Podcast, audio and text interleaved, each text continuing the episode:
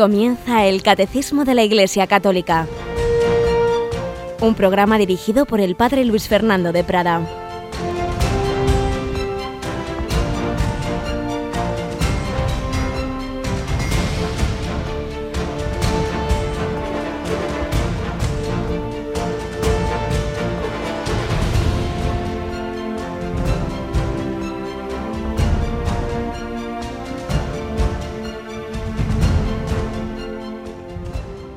Alabados sean Jesús y María. Muy buenos días, queridos amigos, queridos oyentes, querida familia de Radio María. Aquí estamos de nuevo en esta mañanita de este mes de septiembre, este mes tan marcado por fiestas de la Virgen, la Natividad de María.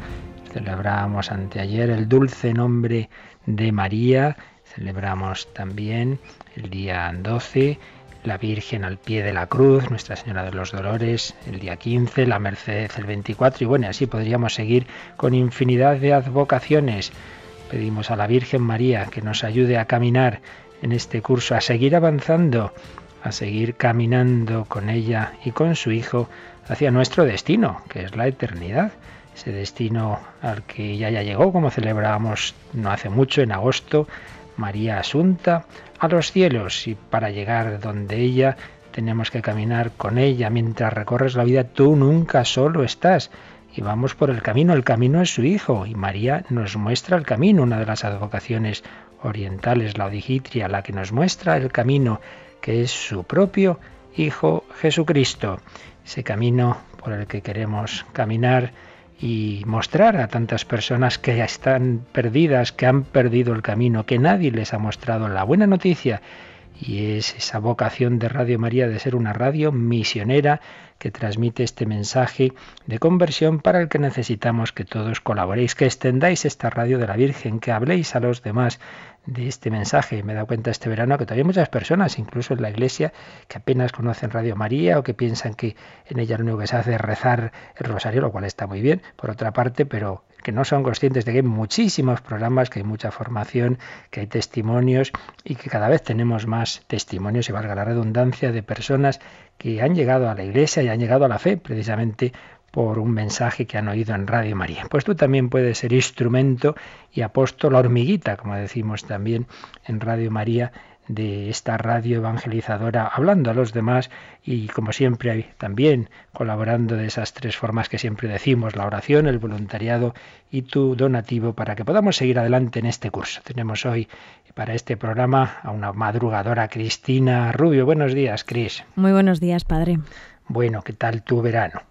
Pues mi verano estupendo, ya llevamos un montón de tiempo aquí. Sí, sí, pero... ya se me ha olvidado. Pero no has contado a los oyentes que pudiste saludar al Papa, ¿verdad?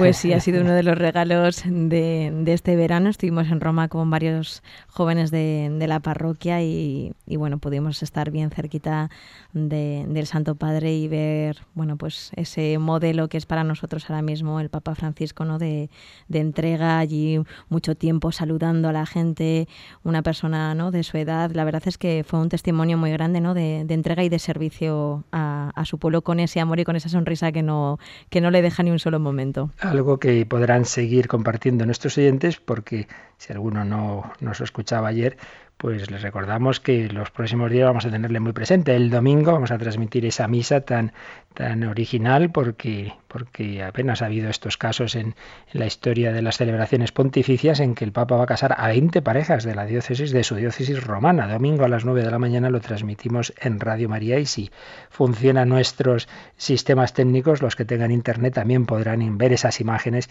sin duda que serán muy bellas. Y al domingo siguiente le acompañaremos a su viaje a Albania a la tierra de la Madre Teresa y muchas más cosas, pero bueno, ya las iremos anunciando, pero vamos nosotros primero, como siempre, con ese primer momento de reflexión, de comentario, que hoy vamos a tomar de este hombre de pueblo, Sancho II, que a través de la pluma del padre Manuel Iglesias, a través de los refranes populares, nos transmite unas grandes enseñanzas para nuestra vida cristiana.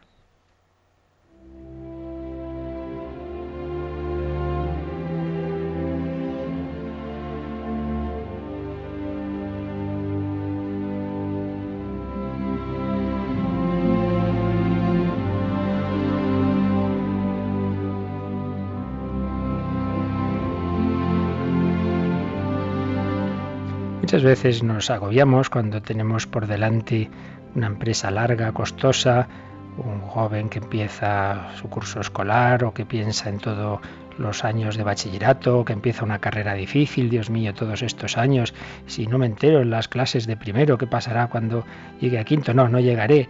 Y lo mismo, las diversas empresas de la vida, por supuesto, al empezar pues una vocación, sea el seminario, sea el sacerdocio, ya acabado el seminario, sea el matrimonio, la vida religiosa, y no se nos olvida que Dios es el mejor maestro, el mejor pedagogo, que nos va dando la gracia y nos va pidiendo poquito a poquito, según nuestras fuerzas. El Señor no dijo el primer día a los apóstoles, hay que coger la cruz, no, no, eso se lo dijo más adelante. Primero les fue enamorando de Él, les fue dando esa fuerza, ese amor, y cuando llegó ya el Espíritu Santo, pues fueron capaces de ser testigos en el mundo entero. Antes no lo eran.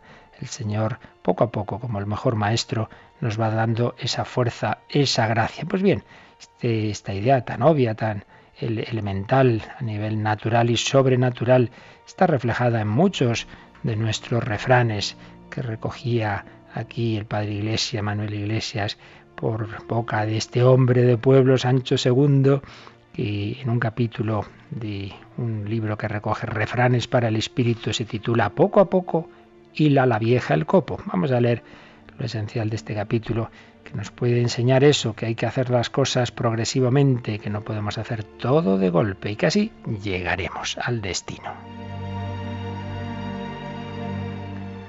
Si no nos cansáramos, llegaríamos, ahí es nada, a ser santos. Mire usted qué cosa, que no es negocio de correr, sino de no detenerse. Paso a paso, a pasito de gallina, llegó a Roma mi vecina, He dicho Roma. Pues digámoslo en la lengua de Toscana, pian piano si va lontano, que en tierra de garbanzos es como decir que despacito se llega lejos. Si no se ganó Zamora en una hora, ni Almería en una Ave María, si se ganaron a fuerza de constancia, de aguantar mecha, de aquí sigo, de dale que te pego, de no dar el brazo a torcer. Si un solo amén no llega al cielo bien, digamos muchos, y a lo mejor el último llega. Si el pueblo te queda lejos, tú sigue, ea, ea, otro palito a la burra y llegaremos a la aldea.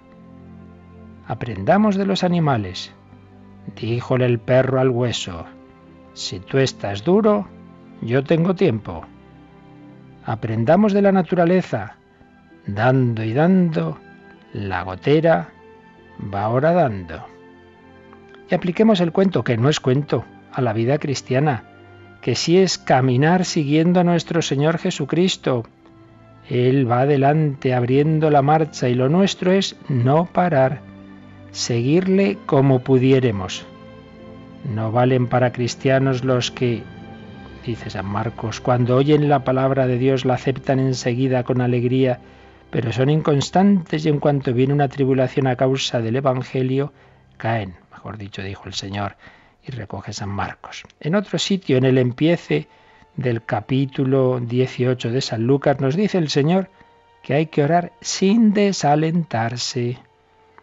No hay que desalentarse aunque se haga cuesta arriba ser cristiano.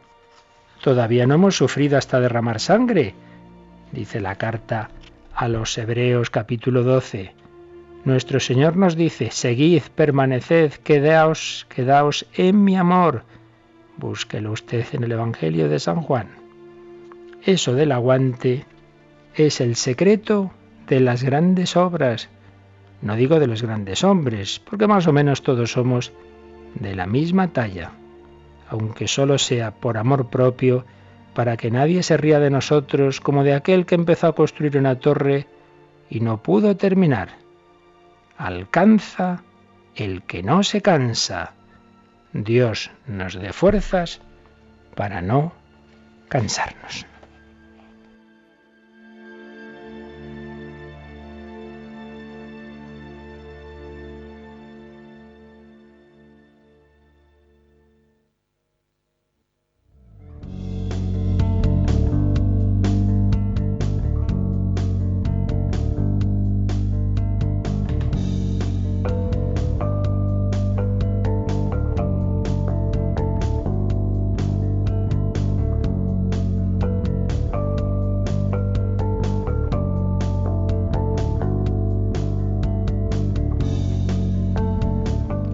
Bueno, pues así es. No se ganó Zamora en una hora, ni Almería en una Ave María, ni vemos el catecismo en tres días, pero poquito a poquito lo vamos comentando, vamos profundizando en él, vamos recibiendo sus ricas enseñanzas.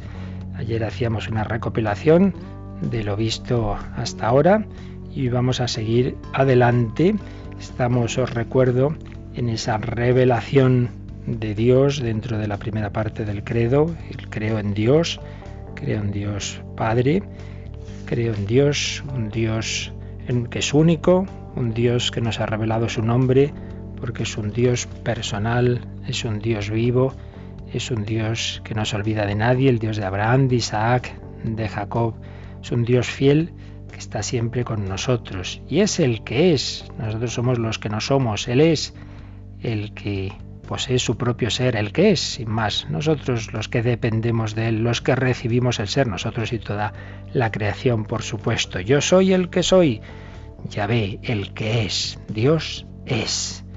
El hombre no es, el hombre recibe el ser. Pero ese que es, es misericordia. Dios misericordioso y clemente es fidelidad, es amor. Por eso, el siguiente apartado, dentro todavía de este mismo capitulito se titula Dios, el que es, es verdad y amor. Es verdad y amor. Se nos va a hablar de la verdad, de la fidelidad, se nos va a hablar del amor. Y finalmente el capítulo terminará con un apartado que es muy práctico, que ya veremos, consecuencias de la fe en el Dios único. Claro, toda nuestra fe no es para decirla teóricamente y hacer elucubraciones, sino que es para vivirla. Y eso, bueno, íbamos haciendo comentarios, pero al final de este capítulo es donde claramente veremos las implicaciones vivenciales que debe tener esta fe. Pero vamos primero a acabar de exponer estas, estos aspectos de la fe en Dios que se nos van revelando, que ya en el Antiguo Testamento y particularmente en esa escena tan rica que hemos estado viendo de la zarza ardiente de Moisés en el Sinaí, pues las características de Dios que se fueron revelando. Así pues, Cristina, vamos al número 214.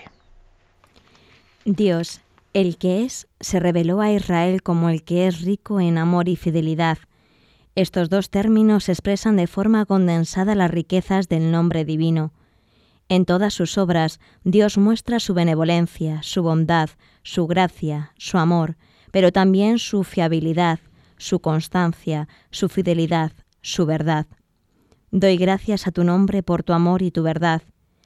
Él es la verdad, porque Dios es luz, en Él no hay tiniebla alguna. Él es amor, como lo enseña el apóstol Juan. Es un número muy condensado, hecho de diversas citas bíblicas, eh, muchas veces nos quedamos solo con este último, ¿verdad? Esta expresión del apóstol San Juan en su primera carta, capítulo 4, versículo 8, Dios es amor, pero se nos olvida que hay también otras definiciones, entre comillas, caracterizaciones de Dios. Por ejemplo, esta otra que también en esta misma frase se nos dice, que también es de la primera carta de San Juan, Dios es luz. Dios no solo es amor, sino que también Dios es luz, en Él no hay tiniebla alguna. Naturalmente, Dios, que es un ser simplicísimo, en Él todo se identifica, la verdad, el amor, la justicia, la misericordia, todo, todo es uno, claro. Nosotros, pues esto nos cuesta, no entendemos muchas veces cómo se compatibiliza, por ejemplo, justicia y misericordia, los demás atributos, claro. Dios es simplicísimo, Dios es infinito y no pretendamos obviamente meter en nuestra pequeña cabecita pues ese ser infinito, pero bueno, nos vamos acercando a Él, Dios se nos revela y dando vueltas y orando y con humildad, pues vamos entendiendo un poquito, un poquito, cada vez un poquito, este misterio de Dios, que tenemos toda la eternidad y que nunca lo agotaremos. Por eso algunos se piensan que en el cielo se van a aburrir y no se dan cuenta que toda la eternidad será, será insuficiente, por así decir, para disfrutar de Dios y que nunca, nunca, nunca lo vamos a agotar. Nunca diremos, ah, ya me lo sé, ya qué aburrimiento, que no que toda la vida vas a, toda la eternidad vas a seguir asombrándote y disfrutando de la plenitud de, de, verdad, de amor, de misericordia, de gozo, de belleza, todo, todo está en Dios. Lo que aquí vemos repartido en la creación y que nos va llamando la atención, pues sobre todo esa mirada del niño cuando va descubriendo las cosas, pero que luego se cansa, pues nosotros será una mirada permanentemente sorprendida ante el que no es una parte de belleza o de verdad o de amor, sino que es la fuente infinita. Pues bien, todas esas realidades de Dios que son una en Él, nosotros pues las mm, desde nuestra mente, claro, separamos y entonces nos fijamos más en los aspectos que afectan al entendimiento y ahí nos fijamos más en que Dios es verdad, en que Dios es luz y no y luego, los que afectan más a la voluntad y al afecto. Entonces decimos Dios es amor, etcétera. Aquí también pues eso, el catecismo así tiene que hacerlo porque la revelación se dirige a nosotros que somos limitados y hay que hay que irse fijando en los distintos aspectos, pero no nos olvidemos nunca de que hablamos del único ser de Dios. Y nos ha dicho este número que hay dos, dos palabras que en la Biblia muchas veces condensan toda esa riqueza del ser divino y todas las riquezas de su nombre. Esas palabras son amor y fidelidad. La primera la tenemos más presente, decía antes yo, pero la segunda la tenemos más olvidada, y más en un tiempo en que eso de la fidelidad pasa por horas bajas, aparece como algo lo más normal del mundo. No, pues ese ya, ya no se dice que ha sido infiel, no, se acabó el amor, se ha ido con otra, se ha ido con otro. Y así en tantas cosas, en el mundo económico y en todo, en los pactos, no hay, no hay palabra. Pues Dios sí, Dios tiene palabra, Dios es fiel y nosotros nos apoyamos en la fidelidad de Dios. Nos ha dicho el catecismo que en todas sus obras, en todas, Dios muestra su benevolencia, su bondad, su gracia, su amor, pero también su fiabilidad, su constancia, su fidelidad, su verdad. Por eso, ¿en qué se basa la esperanza cristiana? Se basa en que Dios cumple sus promesas. Entonces yo me fío de Dios. Dios nos ha prometido el cielo y Dios nos ha prometido su gracia y Dios nos ha prometido que con su gracia podemos seguirle y podemos llegar a la vida eterna, entonces mi esperanza se basa no en que yo confío en ser muy bueno, de eso no me fío un pelo, sino que me fío de Dios. La esperanza cristiana se apoya en las promesas de Dios, en su amor, en su misericordia. Fiabilidad de Dios, fidelidad de Dios.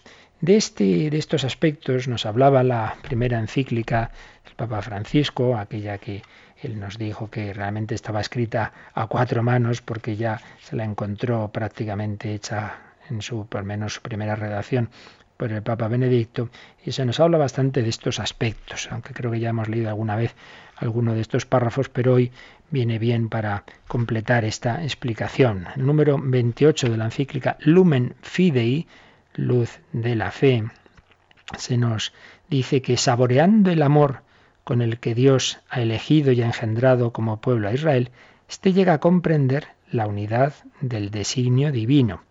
El conocimiento de la fe ilumina un camino en la historia. Por eso en la Biblia verdad y fidelidad van unidas. Verdad y fidelidad. Y el Dios verdadero es el Dios fiel, aquel que mantiene sus promesas y permite comprender su designio a lo largo del tiempo mediante la experiencia de los profetas, en el sufrimiento del exilio y en la esperanza de un regreso definitivo a la ciudad santa, Israel ha intuido que esta verdad de Dios se extendía más allá de la propia historia, para abarcar toda la historia del mundo, ya desde la creación. El conocimiento de la fe ilumina no solo el camino particular de un pueblo, sino el decurso completo del mundo creado, desde su origen hasta su consumación. Pues bien, en nosotros ya no es que esperamos ser liberados de ese exilio de Babilonia y poder llegar, volver a la tierra prometida, sino que esperamos llegar a la tierra prometida del cielo, pero esperamos también que en la historia, aquí, en la tierra, se cumplan también las promesas del Señor Jesús, que nos dijo que Él volverá, volverá entre nubes y todos los pueblos le verán y que todos le reconocerán, mirarán al que traspasaron y que realmente se hará justicia y que todos los que lo han rechazado y negado pues se darán cuenta de que Él es el Salvador. El cristiano vive esperando ese cumplimiento de esa parusía de Jesús. Ven, Señor Jesús. Por desgracia lo olvidamos muchas veces, pero debemos recordarlo y también aplicarlo a nuestra vida. Señor, a lo mejor estuviera en un mal momento, pasándolo mal en aspecto físico, enfermedad, económico, problemas familiares o espirituales, en oscuridad. Tranquilo, fíate de Dios. El que comparte con el Señor los misterios dolorosos compartirá también los misterios gloriosos, si se deja iluminar, misterios luminosos por la fe, tendrá en la vida momentos gozosos, momentos dolorosos, pero la luz de la fe nos acabará llevando a compartir también los momentos de gloria, vamos, no momentos, sino la plenitud gloriosa final. Si con Él sufrimos, reinaremos con Él. Todo esto se apoya en que Dios es fiel a su palabra. También el número 10 de la encíclica Lumen Fidei nos habla de ese Dios fiel, que constantemente vemos que en la Biblia hace promesas. La promesa, bueno, la primera a Adán y Eva, cuando ya han pecado, pero promete un redentor de la estirpe de la mujer. Nacerá quien va a pisar eh, eh, esa simiente que va a vencer, que va a vencer a Satanás.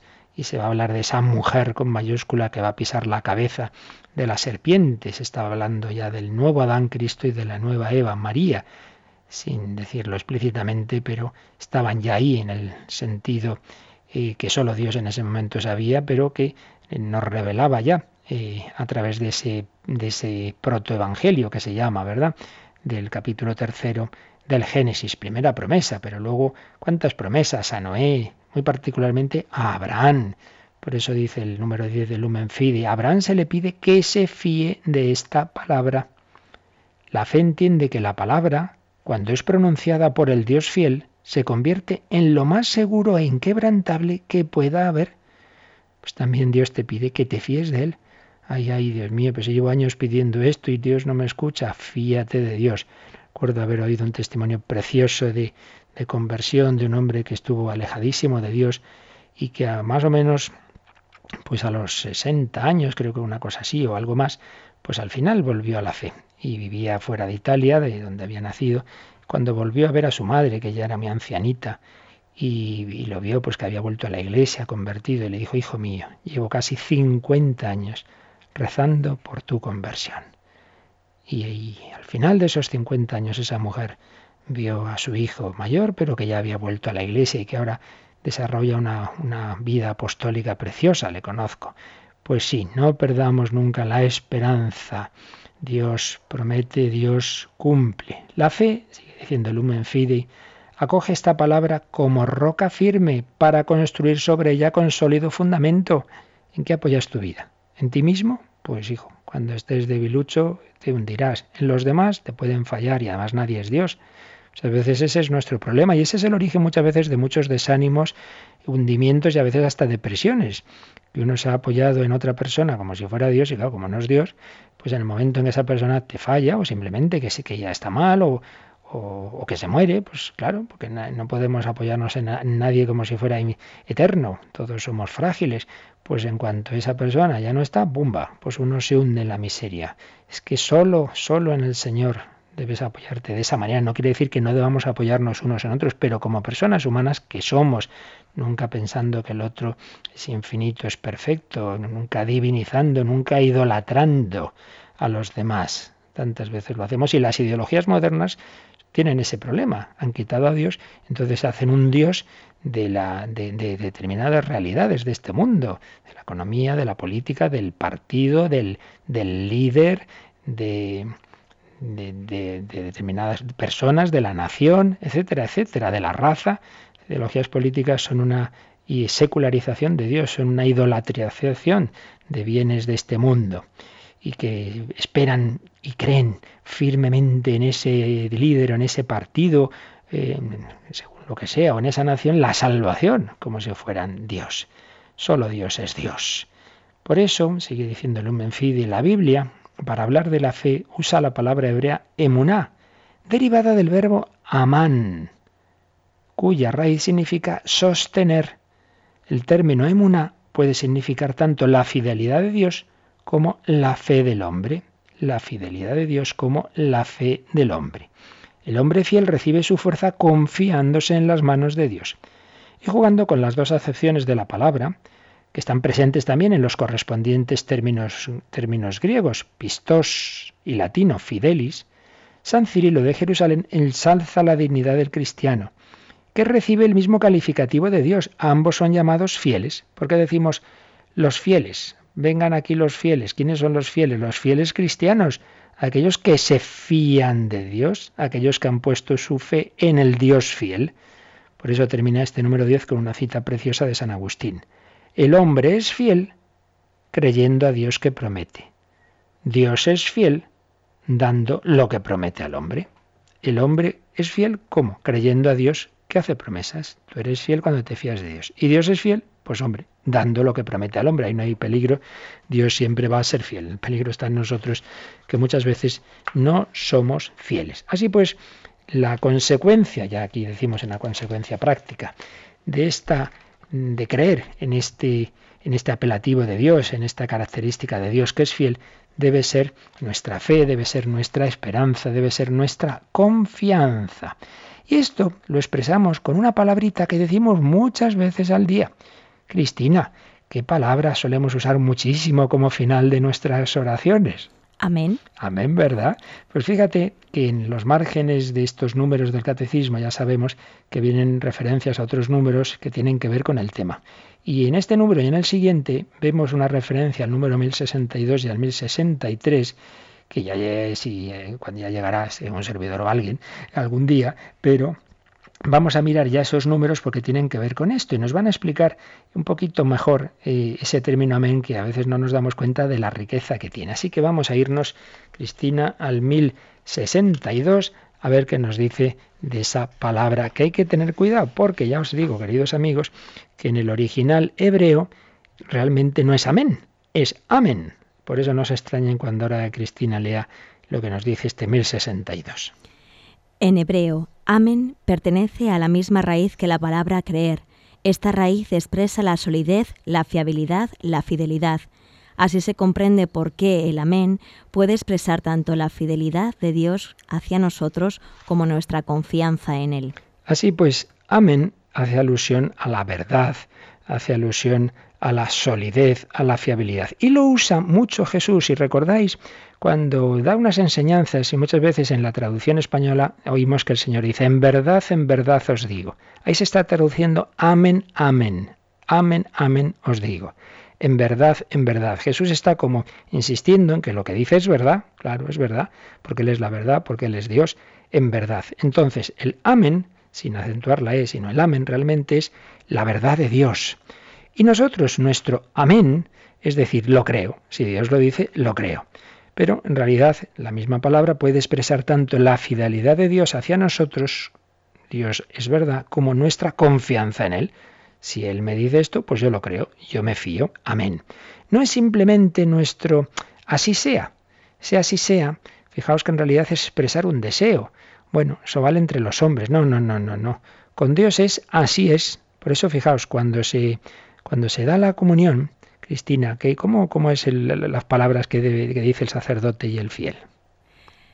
El cuerpo de Cristo y, nosotros decimos amén, además en bien alto. Bien alto y antes o después de recibir la, la Sagrada Eucaristía. Antes de recibirla. Claro. ¿Por qué? Porque solo se puede recibir la comunión si uno cree de verdad que eso es el cuerpo de Cristo.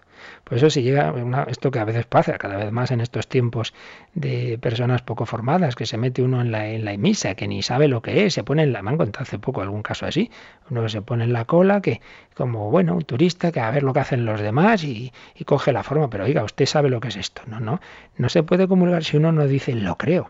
Entonces el sacerdote dice, esto que parece pan es el cuerpo de Cristo. Y el fiel dice, lo creo. Amén. Vale, pues entonces puedes recibirlo. ¿Veis? Es la respuesta a la verdad de Dios. Nuestra confianza en Él, nuestra fe en Él. Pero insistimos en que el origen de la palabra es la verdad de Dios, la fidelidad de Dios. Y entonces Dios es fiable, Dios es fiel, Dios tiene esa solidez de la roca. Y entonces ya viene mi respuesta, lo creo. Leamos también el 1063. En el profeta Isaías se encuentra la expresión Dios de verdad, literalmente Dios del amén, es decir, el Dios fiel a sus promesas.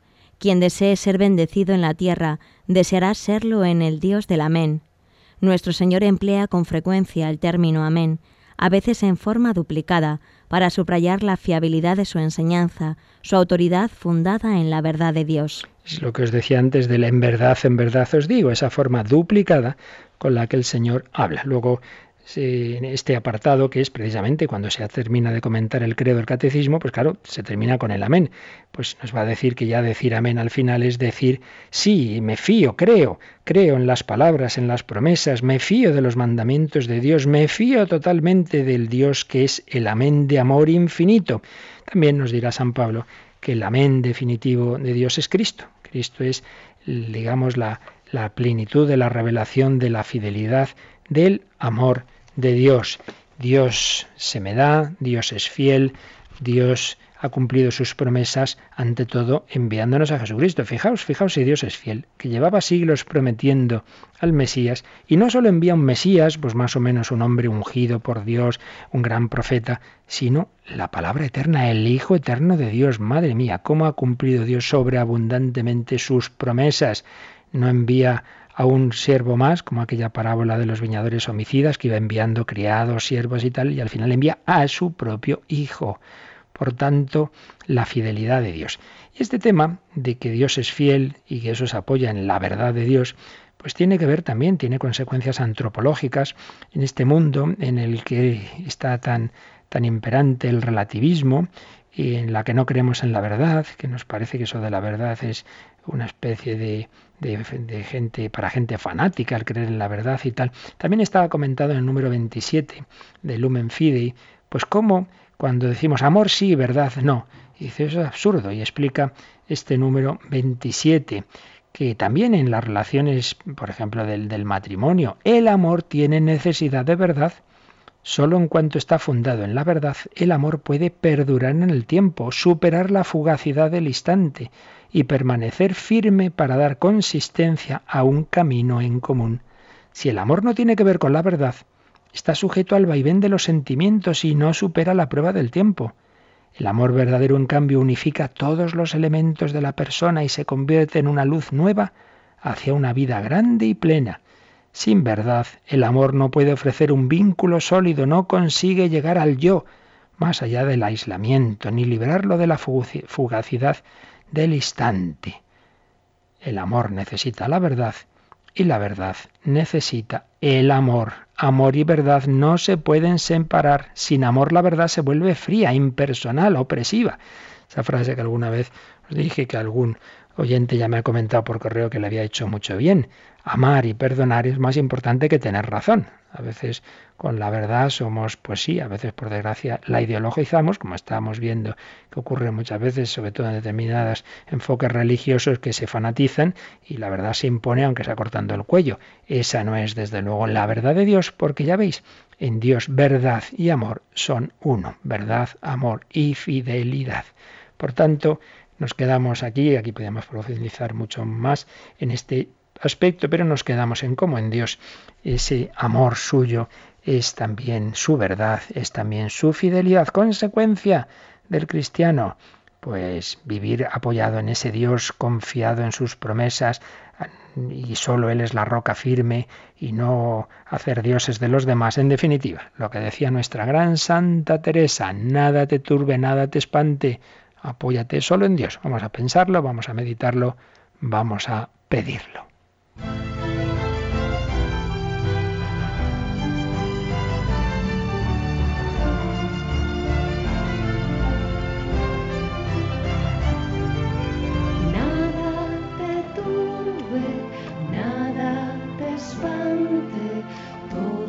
se pasa, Dios no se muda.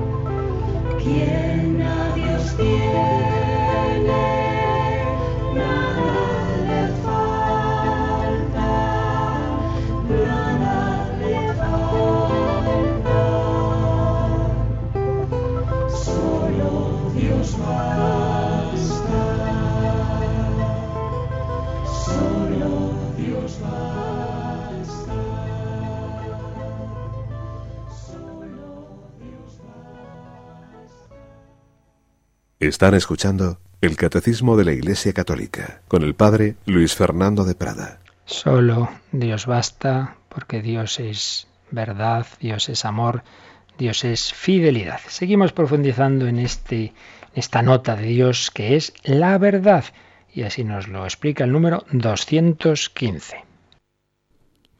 Es verdad el principio de tu palabra, por siempre, todos tus justos juicios Ahora, mi Señor Dios, tú eres Dios, tus palabras son verdad. Por eso las promesas de Dios se realizan siempre. Dios es la verdad misma, sus palabras no pueden engañar. Por ello el hombre se puede entregar con toda confianza a la verdad y a la fidelidad de la palabra de Dios en todas las cosas. El comienzo del pecado y de la caída del hombre fue una mentira del tentador que indujo a dudar de la palabra de Dios, de su benevolencia y de su fidelidad. De nuevo un número que empieza con varias citas bíblicas del Salmo 119, es verdad el principio de tu palabra, por siempre todos tus juicios son verdad. O eh, segunda Samuel, segundo libro de Samuel 7:28, ahora mi Señor Dios, tú eres Dios, tus palabras son verdad. Por eso las promesas de Dios se realizan siempre, porque Dios es la verdad misma, porque sus palabras no pueden engañar. Consecuencias pues esta que ya hemos mencionado hace un momento, el hombre se puede entregar con toda confianza a la verdad y a la fidelidad de la palabra de Dios. Pero hay otra consecuencia moral. Recordad que las cuatro partes del catecismo están íntimamente entrelazadas. ¿Cuál es la consecuencia moral de que Dios es la verdad? El octavo mandamiento. Eh, toda la moral del cristiano pues debe reflejar a Dios. Sed perfectos como vuestro Padre Celestial es perfecto. Si Dios es la verdad, el hombre debe vivir en la verdad, pensar la verdad y decir la verdad. Por eso el decir mentiras, el decir cosas contra la verdad, la simulación, la hipocresía, el decir, hacer promesas que no se, que luego no se quieren cumplir, todo eso va contra esa imitación de Dios, contra ese parecerse a Dios que el Señor nos llama y nos invita a la vocación a la santidad. Dios es santo, pero quiere, solo Él es santo, pero quiere darnos a participar su santidad, su espíritu de verdad y de amor, pero también de verdad. Por eso hay el pecado contra la verdad, que puede ser más grave robar además esa verdad y robar la confianza, porque a veces se dice, bueno, que he dicho una mentirilla, es que, es que así he evitado tal problema. Sí, y luego se te descubre y qué pasa, que ya no te puedes fiar de esa persona. Entonces se va rompiendo la confianza en la familia, en los amigos, entre las naciones, pactos que no se cumplen, nadie se fía de nadie. Y lo que ha dicho un gran comentarista político, parece que fue Jean-François Ravel, la principal arma de las relaciones políticas en el mundo, de relaciones internacionales y diplomáticas, es la mentira. Qué triste que lo que más impere en nuestro mundo, en las relaciones entre los estados, etcétera, es la mentira pactos que no se cumplen, palabras que se dan, sí, sí, estamos de acuerdo en esto y a los X años, eh, si te, donde dije digo, digo Diego, o como se diga. Pues aquí ya estamos eh, incumpliendo la verdad. También tiene esto mucho que ver con entender qué es, cuál es la esencia en general de todo pecado, porque en, todo pecado, en todo, en el fondo hay un no fiarse de Dios, no fiarse de que lo que Dios dice es para mi bien, no fiarse de que si yo me fío, si yo cumplo los mandamientos voy a ser feliz. En todo pecado está implícito eso. El número 397 del Catecismo nos habla del pecado original y dice que el hombre tentado por el diablo, dejó morir en su corazón la confianza hacia su creador. ¿Veis? Este es el este es este es el núcleo de todo pecado. Lo que pasó en el pecado original nos pasa en todo pecado. Dejar morir en el corazón la confianza en el creador. En esto consistió el primer pecado del hombre. En adelante, dice este número 397, todo pecado será una desobediencia a Dios y una falta de confianza en su bondad. No acabo de creerme, Señor, que voy a ser más feliz eh, siendo bueno con los demás, siendo generoso, eh, haciendo el bien. No me creo que vamos a ser más felices, nosotros que somos novios, manteniendo la castidad prematrimonial. No creemos que vamos a ser más felices, nosotros que estamos casados, abriéndonos a la vida, fiándonos de ti y no en cambio poniendo medios artificiales para impedir la concepción. No me creo que vaya a ser más feliz aceptando este niño y en cambio pues me va a complicar la vida, pues llego al aborto. No me creo que voy a ser más feliz diciendo la verdad, entonces digo la mentira. En el fondo, en todo pecado está esa desconfianza de que Dios busca nuestro bien. Entonces yo me sé mejor que Dios, ¿cómo voy a ser feliz? Y claro, a corto plazo nos puede parecer que acertamos, Uf, de un buena me he librado, entonces menos mal he hecho esto y tal. Sí, sí, a corto plazo. Pero Dios ve el largo plazo de la persona, de la familia, de la sociedad, por ejemplo, por ejemplo. Tema de la anticoncepción. Hoy día Europa se hunde más allá de circunstancias financieras que se podrán arreglar o no, hay una cosa que no hace falta ser Keynes ni un gran economista para darse cuenta, y es que una sociedad sin un reemplazo generacional se hunde, no puede mantener eh, sus niveles de bienestar. Es imposible, porque si, esto sigue así, vamos a una sociedad en que hay muchísimas más personas en jubiladas que personas jóvenes que trabajan, o una desproporción pues muy grande, eso es imposible de mantener. Entonces ya podemos poner medios de, económicos de un tipo y de otro, que sin un reemplazo generacional no hay nada que hacer, que el continente más rico, a pesar de la crisis, sea el que tiene menos natalidad, caray, indica como el hombre, no fiándose de Dios, no abriéndose a la vida, no creyendo en la, en la bondad y en la belleza de la vida humana, pues está haciendo un daño tremendo a la propia sociedad y que va a hacer que se hundan los, los sistemas de, de protección social, etcétera. Pues por poner un ejemplo complejo, lo sé, lo he dicho muy deprisa y todo es matizable, pero el fondo es este, que no nos acabamos de fiar de Dios. Así pues, importancia de esta característica, Dios es la verdad, consecuencia, fiémonos de Dios. Vamos a leer también, ya para terminar hoy, Cristina, el número 216. La verdad de Dios es su sabiduría, que rige todo el orden de la creación y del gobierno del mundo. Dios, único creador del cielo y de la tierra, es el único que puede dar el conocimiento verdadero de todas las cosas creadas en su relación con Él. Bien, aquí aparece claro que Dios es la suma infinita inteligencia y por tanto ha creado un mundo también inteligentemente. Dios ha creado en su verbo, en su logos, en su sabiduría, que además es una persona, que es esa persona que se ha hecho hombre, que es Jesucristo. Pero antes de hacerse hombre, ya como logos, como eterna inteligencia de Dios, ha creado un mundo ordenado. Por eso encontramos en el mundo un orden que nos servía cuando veíamos en los primeros capítulos del catecismo como el ver el orden que hay en el mundo nos llevaba a pensar esto lo ha hecho una inteligencia, esto no ha salido por casualidad, como dice el ateo, por evolución ciega y casual, de la casualidad sale el orden, eso no suele ser así. Hay un orden en el mundo, hay un orden en la creación y podemos conocer a Dios, el Dios verdadero, se nos da a conocer en las cosas creadas. Decía que lo dejábamos aquí, pero no, vamos a terminar ya este apartado leyendo también el 217. Dios es también verdadero cuando se revela. La enseñanza que viene de Dios es una ley de verdad. Cuando envíe su, Hijo al mundo será para dar testimonio de la verdad. Sabemos que el Hijo de Dios ha venido y nos ha dado inteligencia para que conozcamos al verdadero. Si podemos, por nuestra razón, por nuestra reflexión, subir de la creación al Creador, lo dice el libro de la sabiduría y lo dice San Pablo en su carta a los romanos y lo ha enseñado la Iglesia en toda su tradición y particularmente así lo definió en el Concilio Vaticano I. Mucho más, mucho más vamos a conocer a Dios por la revelación. Dios es verdadero cuando se revela la enseñanza que viene de Dios. Es, es verdad, es la ley, es la doctrina de verdad. Pero más aún, es que Jesús lo va a decir muchas veces, yo he venido para dar testimonio de la verdad. Yo soy la verdad, camino, verdad y vida. La verdad encarnada, la verdad se ha hecho hombre. Aunque en el Evangelio de San Juan, verdad, una vez más, no es simplemente un término intelectual, sino que implica el amor, porque la verdad es la revelación del amor de Dios en Cristo. La, gran verdad de la que Cristo da testimonio es que precisamente Dios nos ama y nos envía a su Hijo.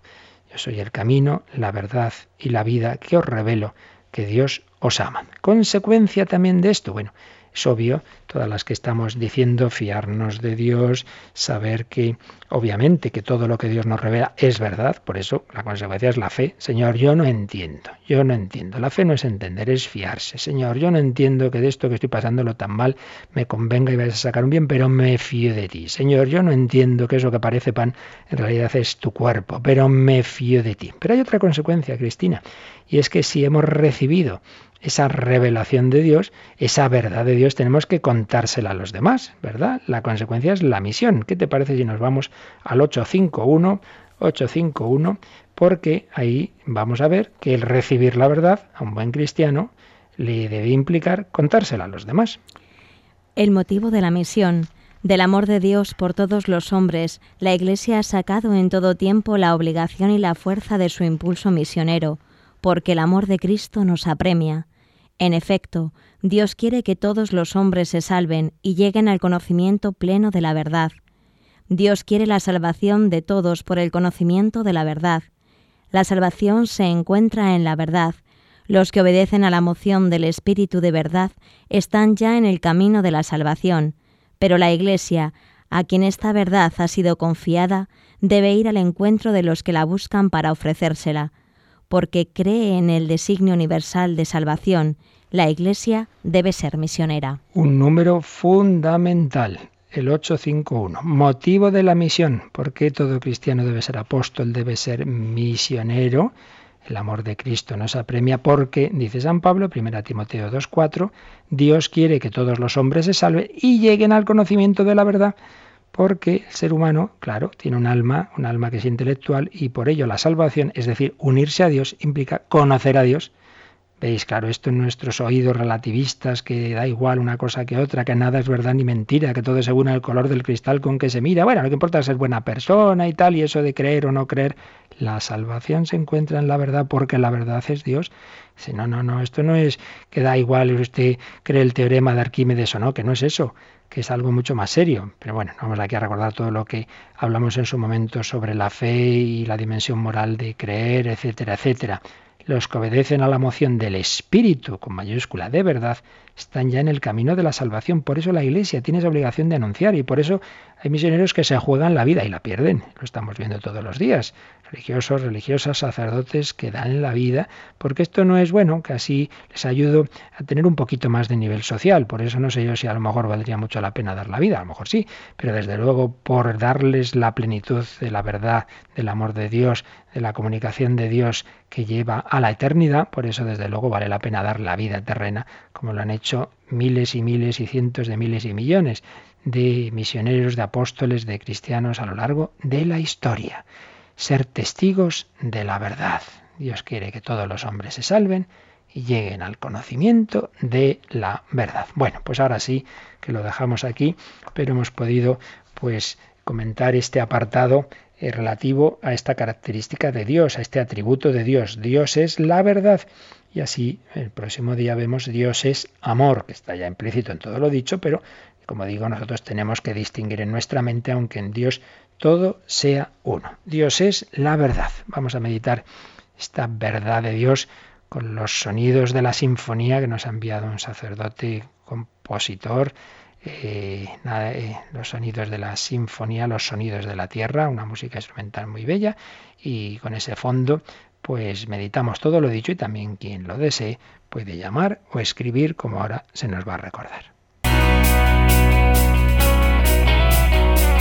Participa en el programa con tus preguntas y dudas.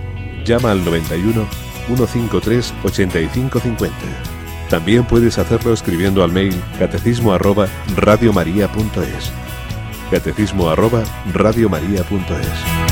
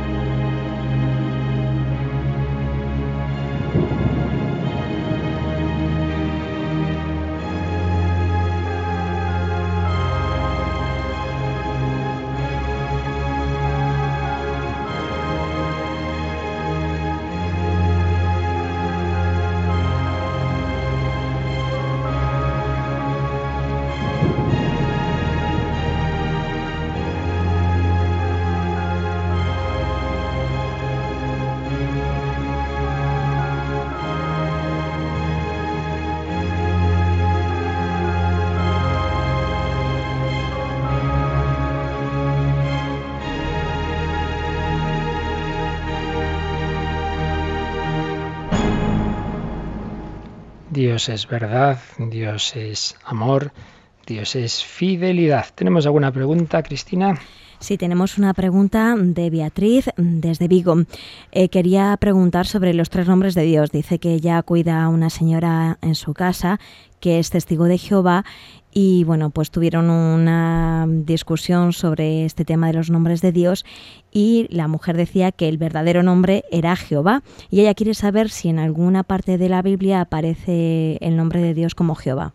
No, ya lo esto ya lo expliqué, aunque eh, ahora mismo tendría que tener delante los datos exactos, pero bueno, el tema está en que en hebreo eh, normalmente se escriben solo consonantes y luego entonces uno pone las, vocales posteriormente. Entonces, las consonantes de Yahvé son cuatro.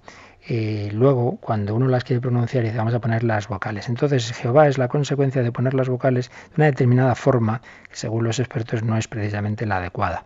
En el fondo es Yahvé, es Yahvé, pero dicho en una, ya digo, con una vocalización errónea. Ya pueden buscar que no lo va a encontrar. Lo que aparece son las consonantes de Yahvé. De todas maneras es que es tan absurdo eh, hacer este, este tema, ¿no? Porque, porque lo importante es eso, que Dios se ha revelado como el que es, que es lo que está en el nombre de Yahvé, luego hay otros muchos nombres, ¿no? Entonces, hacer discusión de una traducción, de una transliteración, pues indica eso, el problema que, que hemos dicho tantas veces, ¿no? Que tienen los los que quieren coger la Biblia, esa Biblia que nos ha entregado la Iglesia, la cogen, cogen ese texto, hacen con él lo que quieren al margen de toda una historia, de toda una tradición y claro, se equivocan, pues como si uno cogiera cualquier otro libro sin saber de quién es, de qué época es y hace sus propias interpretaciones. Pues, pues, pues claro, se equivoca, se columpia clarísimamente. Bueno, pues vamos a terminar y lo hacemos con una poesía, aquí es que recibimos de todo, de una colaboradora eh, muy buena de una tierra malagueña. Se titula así, De corazón a corazón, de corazón a corazón. Y dice así, Escucha mi súplica, te pido perdón. Junto a la ventana de tu corazón, los latidos oigo de tu gran amor, mezclados, Dios mío, con tu gran dolor. Yo subir quisiera para hablar mejor pero está tan alto ese corazón, no podría subir si no llevo amor. El amor me eleva hacia ti, Señor. La aurora me anuncia que resucitó y subí a los cielos. ¿Dónde estás, amor? Vivo estás en forma de pequeño pan, y yo te recibo siempre al comulgar. En el monte santo prendido quedó, los cielos se abrieron en contemplación, y yo me pregunto, ¿por qué tanto amor? ¿Por qué tanta dicha me dabas, Señor, desde la ventana de tu corazón? Cambiabas miseria por vida y perdón, reflejos le daban al mundo, Señor, mientras recibías aquella lanzada que lo atravesó. Corazón abierto, ventana de Dios, asomarme quiero para hablar con vos y decirte quedo, te quiero, Señor, los latidos fuertes de tu corazón bajan del madero pidiéndome amor y yo te lo doy mezclado al dolor. Así se parece al tuyo, Señor.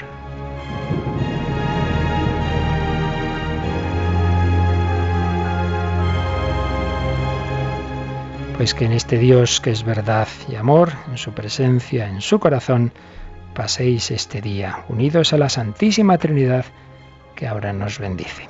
La bendición de Dios Todopoderoso, Padre, Hijo y Espíritu Santo, descienda sobre vosotros. Feliz día en el Señor.